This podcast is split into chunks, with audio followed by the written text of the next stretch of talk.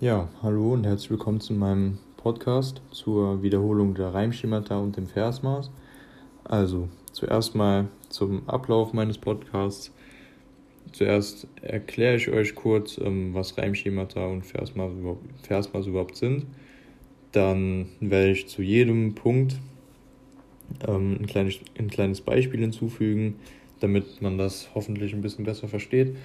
Und dann zum Schluss noch ein kleines Fazit ziehen, um ja, das Ganze hoffentlich auch nochmal ein bisschen klarer zu machen. Ja, dann würde ich sagen, fangen wir direkt mal an mit dem Reimschema.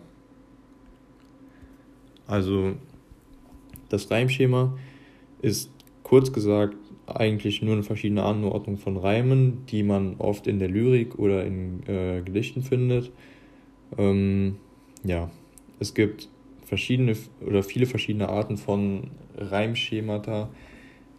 Das würde jetzt aber allerdings zu lange dauern, die alle aufzuzählen, würde, glaube ich, auch ein bisschen langweilig werden. Deswegen habe ich euch jetzt nur die vier wichtigsten rausgesucht. Das wären einmal der Paarreim, der Kreuzreim, der umschließende Reim und der Haufenreim.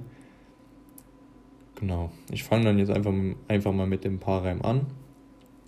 Äh, generell ist wichtig noch zu wissen, dass die einzelnen Reime mit Buchstaben gekennzeichnet werden. Also zum Beispiel dann der erste Reim wird mit dem Buchstaben A gekennzeichnet und der zweite Reim dann mit dem Buchstaben B. Das macht es, denke ich mal, einfacher, das alles zu verstehen. Und ja. So, dann fange ich jetzt mal an mit dem Paarreim. Also der Paarreim hat die Struktur AABB. Das heißt, der erste Reim befindet sich in den ersten beiden Versen der Strophe und der zweite oder der, ja genau der zweite Reim befindet sich dann in den letzten beiden Versen der Strophe. Ähm, hier mal gerade noch ein kleines Beispiel. Die kleine Maus sitzt in dem Haus mit einem Stück, ist sie voll Glück. Also hier sieht man ja wieder, dass in den ersten beiden Versen der Reim Maus und Haus vorhanden, vorhanden ist. Und ähm, in den letzten beiden Versen Stück und Glück, dann der zweite Reim. Ähm, ja, dann zum Kreuzreim. Der Kreuzreim hat die Struktur AB, AB. Ähm, hier sieht man schon an der, an der Anordnung der Struktur, also an den Buchstaben, dass sich das so überkreuzt, also sich quasi abwechselt. Und ja, hier ist, habe ich noch mal ein Beispiel. Wenn die Sonne untergeht, werden die Sterne wach.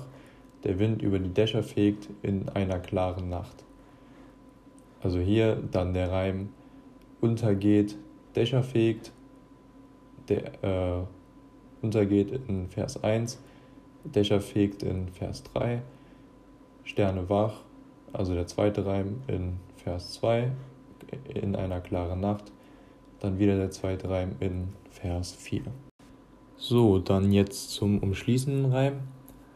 Also der umschließende Reim hat erstmal die Struktur A, B, B, A. Und bei diesem Reimschema kann man sich das so vorstellen, wie der Name eigentlich schon sagt. Umschließend, also der erste Reim umschließt quasi den zweiten Reim, also vom ersten Vers in den vierten Vers geht der erste Reim und der zweite und dritte Vers ist dann der zweite Reim. Hier auch nochmal ein kleines Beispiel. Ein Reimerreim ist sehr begehrt, doch den Gedanken rein zu haben, die edelste von allen Gaben, das ist mir alle Reime wert. Hier also der Reim begehrt und wert im ersten Vers und im vierten Vers, der Reim haben und gaben im zweiten und dritten Vers. So, dann jetzt zur letzten, äh, letzten Reimschema, zum letzten Reimschema, ähm, der Haufenreim. Beim Haufenreim kann man sich eigentlich merken, dass alle vier Verse, alle vier Verse denselben Reim haben. Also ja, wie gesagt, wie fast in so einem Haufen, wie es der Name schon wieder sagt. Ähm, alles so gehäuft. Und dann gebe ich euch hier jetzt auch nochmal ein kleines Beispiel ist ein kleiner Zungensprecher, deswegen kann es sein, dass ich mich jetzt ein bisschen verspreche, aber ja, Auf den hohen Felsenklippen sitzen sieben Robbensippen, die sich in die Rippen strippen, bis sie von den Klippen kippen. So. Das wäre es dann auch eigentlich schon zum Reimschema. Und dann würde ich jetzt zum Versmaß übergehen.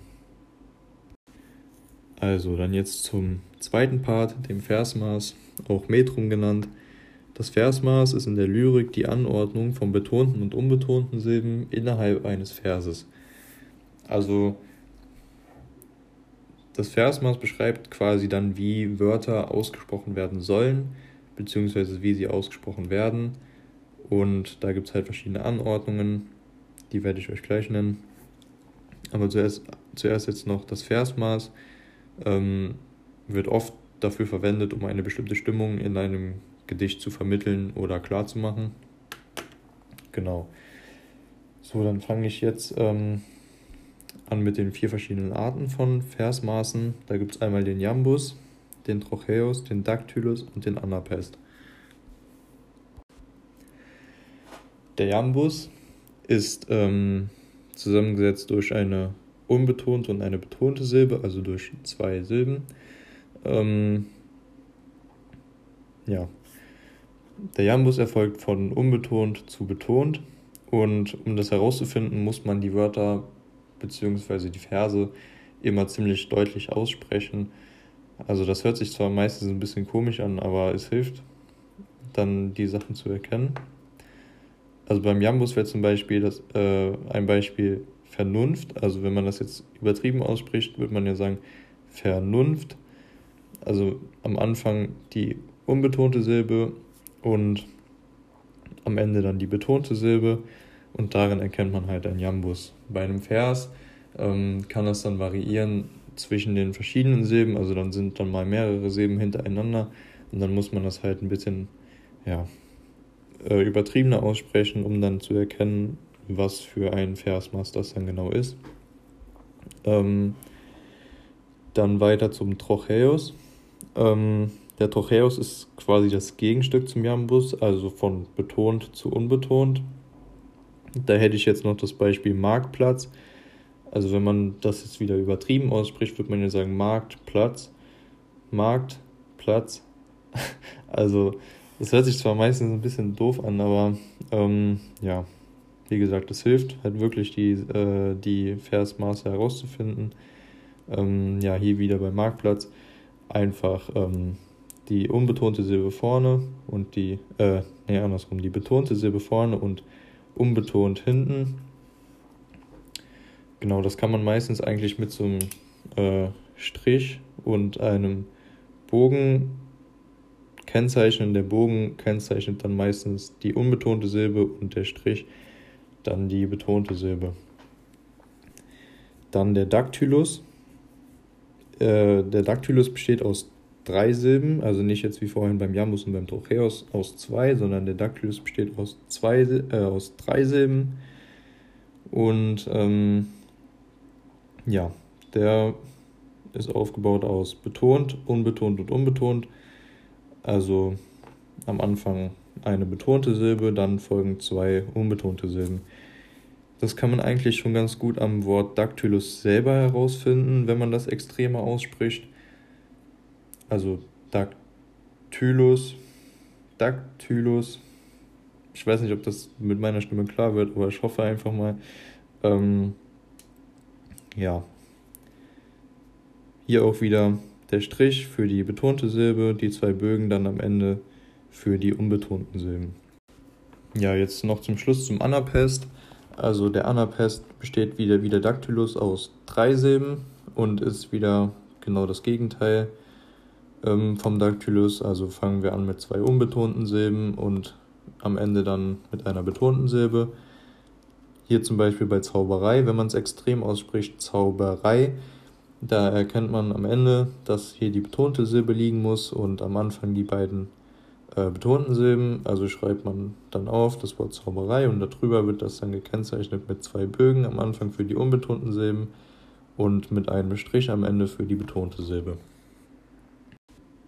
So, das wäre es dann auch schon mit den einzelnen Aspekten. Ich fasse ich das alles gerade nochmal kurz zusammen.